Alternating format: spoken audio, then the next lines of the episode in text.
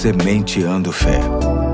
Porque semear a fé produz grandes colheitas.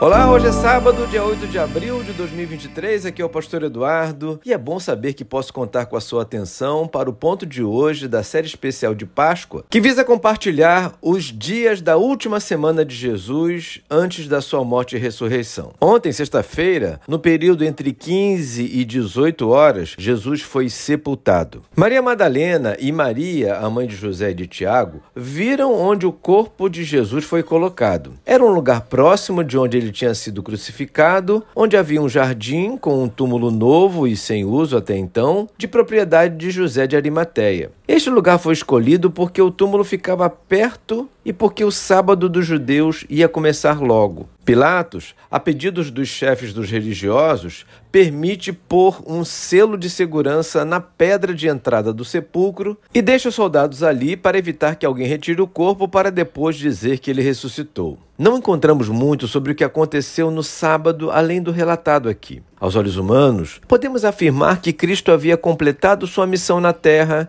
decretado a obra da graça e que teve seu descanso no sétimo dia da semana, como um paralelo relacionado ao descanso de Deus após criar o mundo. Ouso afirmar que, dentre tantas impressões a respeito deste sábado, Jesus descansou após o resgate pela remissão dos pecados e que nele temos o nosso descanso da condenação dos nossos pecados. Lemos em Efésios 1:7 o seguinte: Nele temos a redenção por meio do seu sangue, o perdão dos pecados, de acordo com as riquezas da graça de Deus. O que mais lemos dos comentaristas é que foi um dia de silêncio e espera. E não era para menos. Imagine estas duas tristes imagens nas mentes das pessoas: Jesus na cruz e Jesus no túmulo, deitado, inerte. O que fazer depois disso tudo? Especialmente no dia em que, mediante a lei, era para se estar em casa descansando?